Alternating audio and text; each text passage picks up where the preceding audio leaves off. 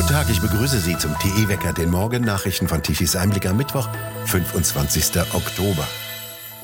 Ein schwer bewaffnetes Spezialeinsatzkommando hat gestern in einem spektakulären Antiterroreinsatz mitten in der Duisburger Innenstadt einen Terrorverdächtigen überwältigt. Damit soll ein Anschlag verhindert worden sein. Der Verdächtige war bei der Terrormiliz ISIS und wollte, wie Bild exklusiv meldete, offenbar mit einem Lastwagen in eine Pro-Israel-Kundgebung in Nordrhein-Westfalen rasen. Ein ausländischer Nachrichtendienst habe laut Bild den deutschen Ermittlern den brisanten Hinweis geliefert. So soll der bereits als Hochrisikogefährder bekannte Duisburger in Chats geschrieben haben, dass er als Märtyrer sterben wolle. Nach Angaben der Geheimdienstquellen plante er einen Anschlag auf eine Pro-Israel-Kundgebung. In der Lageeinschätzung des Bundeskriminalamtes habe es geheißen, Tariq S. habe in diesem Zusammenhang den Attentäter von Brüssel gelobt und sei von dessen Taten am 16. Oktober inspiriert worden. Aufgrund der konkreten Gefahr, dass Tariq S. jederzeit losschlagen könne, habe sich die Polizei für den sofortigen Zugriff entschieden, so Bild weiter. Es stamme laut Bild ursprünglich aus der Dschihadistenszene in Herford. Nach Informationen des WDR sei er in Bielefeld geboren und deutscher Staatsbürger.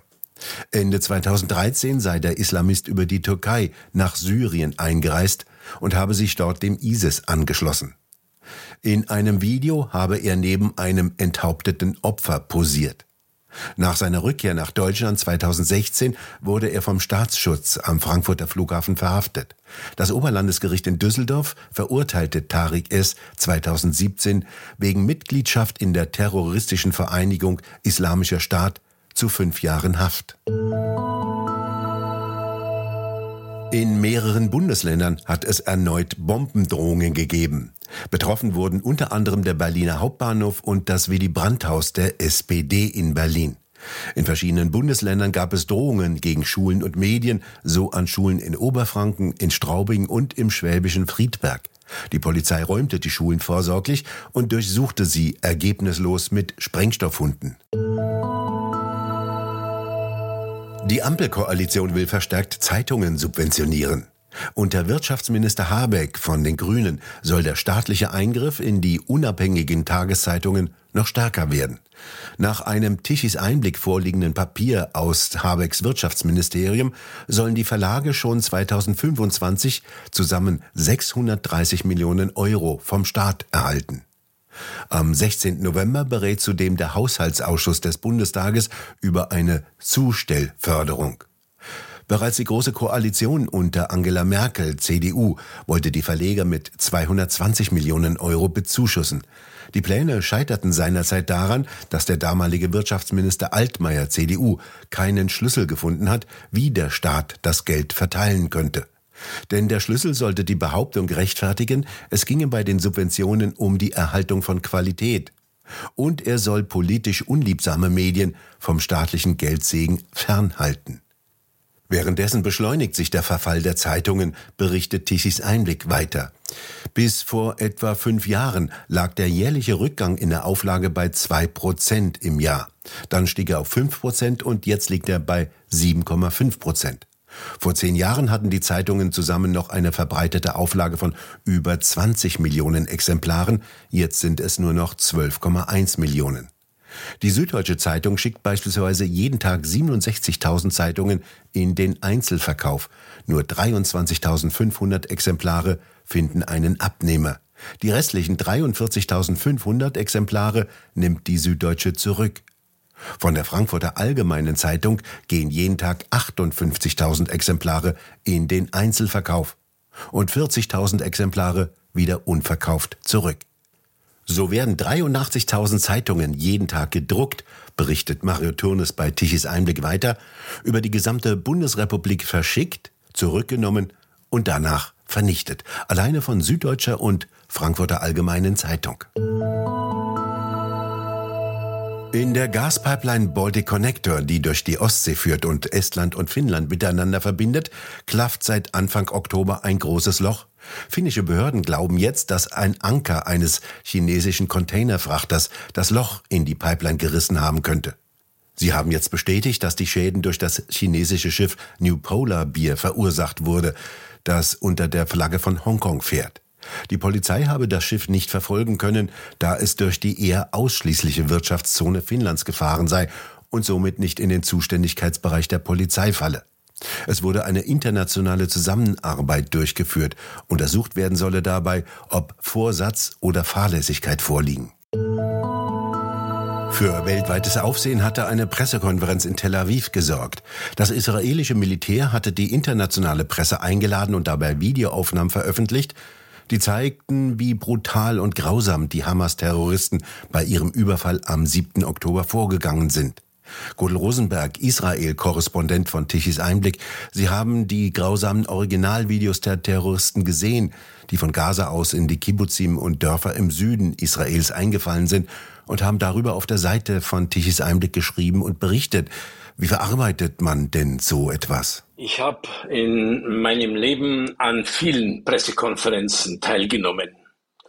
Äh, was ich aber in diesem Kinosaal äh, gemeinsam mit ja, so circa 180 Journalisten gesehen und gehört habe, das übersteigt einfach alles Dagewesene, das sprengt jede Vorstellungskraft. Die Journalisten, die Kameraleute, die ja alle auch in der Welt viel erlebt und gesehen haben, viel Schreckliches gesehen haben, standen unter Schock.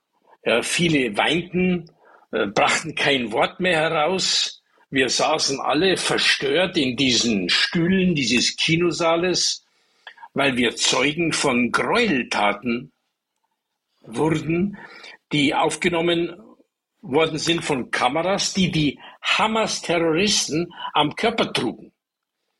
Dieses Filmmaterial ist dann noch ergänzt durch Mobiltelefone, Autodashcams, hunderte von Stunden Videomaterial, die die Israelis dann in ein 40-minütiges Video kommentarlos aneinandergefügt haben. Ich will ein Beispiel nennen, das ich auch noch immer nicht aus dem Kopf bekomme. Terroristen dringen in ein Haus an. Man sieht das. Die Familie, Vater, Mutter, zwei Kinder, zwei Buben, vielleicht zwölf bis 14 Jahre alt. Der Vater, die beiden Kinder rennen in Unterhosen aus dem Haus wollen sich in einem Geräteschuppen retten. Ein Terrorist wirft eine Handgranate rein. Das sieht man alles auf diesem Video. Es ist zu erkennen, dass der Vater die Kinder mit seinem Körper schützt. Er wird zu Boden geschleudert und ist erkennbar tot. Die beiden Kinder rennen blutig verletzt zurück ins Haus, schreien dauernd nach Papa und Mama. Ein Kind kümmert sich um seinen Bruder, der nichts mehr sieht. Ein Granatsplitter hat ihn am Auge verletzt. In diesem Chaos kommt einer der Terroristen in den Raum, hat die Kalaschnikow umgehängt. Man erkennt, dass es eine Küche ist in dem Haus. Der, geht, der Terrorist geht an den Kühlschrank, schaut sich dort ruhig um, nimmt eine Wasserflasche heraus und nimmt einen Schluck. Seelenruhig, als wäre nichts passiert und bietet den Kindern zum Trinken an. Die beiden Buben bluten am ganzen Körper, schreien vor Schmerzen und Angst, sind total verschreckt. Und der reicht ihnen die Flasche hin. Die nächste Szene. Terroristen zerren die Mutter zu dem Schuppen, wo ihr Mann verkrümmt, tot am Boden liegt. Von dort aus verschwinden sie dann mit der schreienden Frau aus dem Bild. Niemand weiß, was noch alles geschehen ist. Sie wollten, das hat der Generalmajor der israelischen Armee Mickey Edelstein gesagt, dass die Welt begreife, was hier geschehen ist und warum sich Israel verteidigen müsse. Das ist ja auch ein Bild, äh, ein Krieg der Bilder. Glauben Sie, äh, wenn jetzt der umgekehrte Krieg der Bilder beginnt, nämlich mit denen aus dem Gazastreifen, dass sich Israel dagegen einigermaßen behaupten kann? Es wird schwierig. Denn die Bilder, die wir gesehen haben, die kann äh, das israelische Militär nicht veröffentlichen. Sowas kann man nicht in YouTube reinstellen, schon allein wegen der Kinder. Also, Sie können sich die Brutalität dieser Bilder und die Wirkung dieser Bilder kann man sich nicht vorstellen. Im Gegensatz dazu wird man in den nächsten Wochen rund um die Uhr Bilder sehen von weinenden Frauen im, in Gaza, äh, die sich darüber beklagen, dass sie nichts zum Essen, nichts zum Trinken haben und in den Krankenhäusern gibt es keinen Strom und kein Benzin für die Generatoren. Auf diese Frage gibt es nur eine Antwort. Die sollen sich bei der UNRWA, das ist die Organisation, die im Gaza die Materialien verteilt, aber nicht an die Bevölkerung in den letzten Jahren und Jahrzehnten, sondern an die Terroristen. Und die UNRWA soll das Benzin von den Terroristen zurückholen und in die Krankenhäuser liefern, dann gibt es Erleichterung. Wie wird das jetzt in Israel und im Gazastreifen weitergehen? Ja, Israel äh, bombt seit 18 Tagen, verlangt äh, von der Bevölkerung in Gaza, dass sie den Norden des Gazastreifens und die Stadt Gaza äh, mit insgesamt ja mit über einer Million Menschen inzwischen sind bereits 700.000 davon oder 800.000 äh, in den Süden des Gazastreifens gezogen auf Drängen der Israelis, weil die Israelis sagen, wir müssen nach Gaza rein. Dort ist das Zentrum der Terrororganisation Hamas. Wir warten hier und die ganze Welt wartet auf eine, auf ein, äh, auf den Einmarsch äh, israelischer Bodentruppen, der bisher nicht stattgefunden hat. Es gab nur vereinzelte Aktionen. Äh, ob und wann er stattfindet und wie lange es dauert, weiß kein Mensch. Gott Rosenberg, haben Sie vielen Dank für diesen Bericht aus Tel Aviv. Danke. Und passen Sie auf sich auf. Mache ich auch.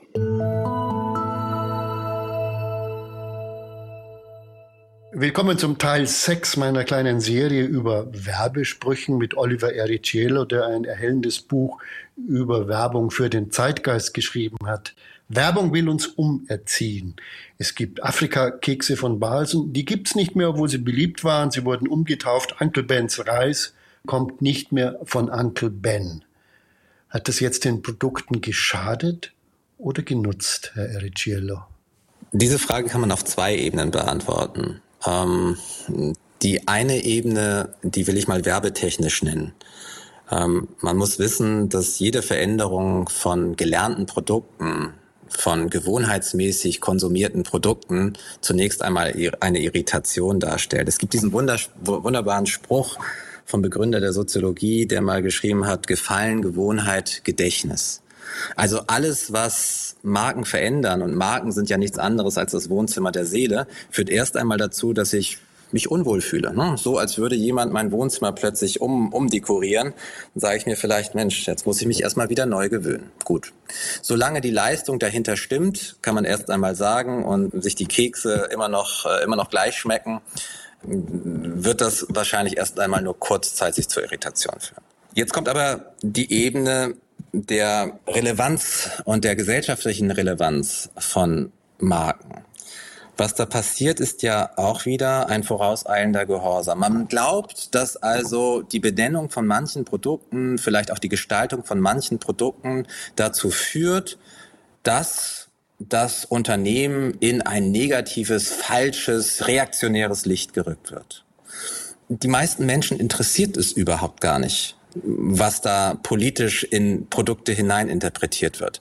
Solange die Leistung dahinter stimmt und die entscheidenden ethischen Werte durch einen, die wir, auf die wir uns wahrscheinlich alle äh, äh, bekennen können, eingehalten werden, solange der Keks einen nicht vergiftet, ist es den Kunden in der Regel vollkommen egal, was da für politische, ethische Intentionen herbeideliert werden. Man versucht wieder grundsätzliche ethische Fragestellung allein auf einer wunderbar kommunikativ äh, oberflächlichen Ebene zu lösen. An sich ein riesengroßer Fake. Soweit Roland Tichys kleine Serie über Werbesprüche, die immer woker, immer regenbogenfarbiger werden. Das lesenswerte Buch von Oliver Erichiello, Werbung für den Zeitgeist, können Sie im Buchshop auf der TE-Seite erhalten unter tichiseinblick.shop. Schlecht dran sind die Mitarbeiter beim Zweitbundesligisten VfL Osnabrück. Der Club hat eine sogenannte ökologische Gemeinwohlklausel eingeführt.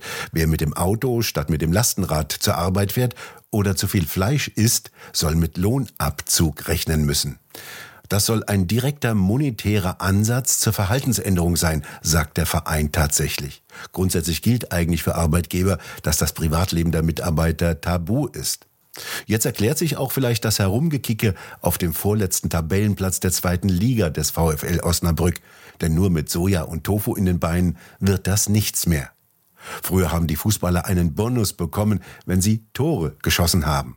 Als die deutsche Fußballnationalmannschaft, ja, die gab es damals noch, 1954 in Bern gegen Ungarn gewonnen hatte, bekam Helmut Rahn für seinen Siegtreffer eine Salamiwurst. Eine ganze, wohlgemerkt, ein symbolisches Geschenk von einem Fan. Helmut Rahn soll sie als Andenken an diesen historischen Moment erhalten haben. Nicht öffentlich wurde, wie der VfL Osnabrück seine Mitarbeiter kontrollieren will, ob die tatsächlich keine Currywurst mehr futtern. Unbeständig, regnerisch und mild bleibt es in den kommenden Tagen. Tiefdruckgebiete im Westen lenken weiterhin warme Luftmassen aus dem Südwesten heran. Von Westen her kommen heute neue Niederschlagsgebiete. Ab dem Mittag breiten die sich im Westen und im Südwesten bis hin zu Bodensee und den Alpen aus und können teilweise auch heftiger ausfallen. Der Norden und Osten dagegen bleiben weitgehend trocken. Die Temperaturen bewegen sich zwischen 12 und 15 Grad. Und nun zum Energiewendewetterbericht von Tichys Einblick. Gestern Mittag benötigte um 12 Uhr Deutschland nach den Daten der EnergyCharts.de eine elektrische Leistung von 65 Gigawatt. Davon kamen 12 Gigawatt an elektrischer Leistung von den Windrädern, lediglich knapp 5 Gigawatt von den Photovoltaikanlagen. Knapp 28 Gigawatt an elektrischer Leistung lieferten die konventionellen Kraftwerke.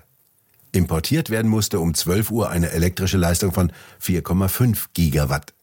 Seit April nämlich ist Deutschland Stromimportland geworden. Und die Kosten für die Stromimporte sind seit April auf rund 2,6 Milliarden Euro angestiegen. Im April hatten die Grünen die letzten drei Kernkraftwerke abgeschaltet. Wir bedanken uns fürs Zuhören. Schön wäre es, wenn Sie uns weiterempfehlen. Weitere aktuelle Nachrichten lesen Sie regelmäßig auf der Webseite tichiseinblick.de und wir hören uns morgen wieder, wenn Sie mögen.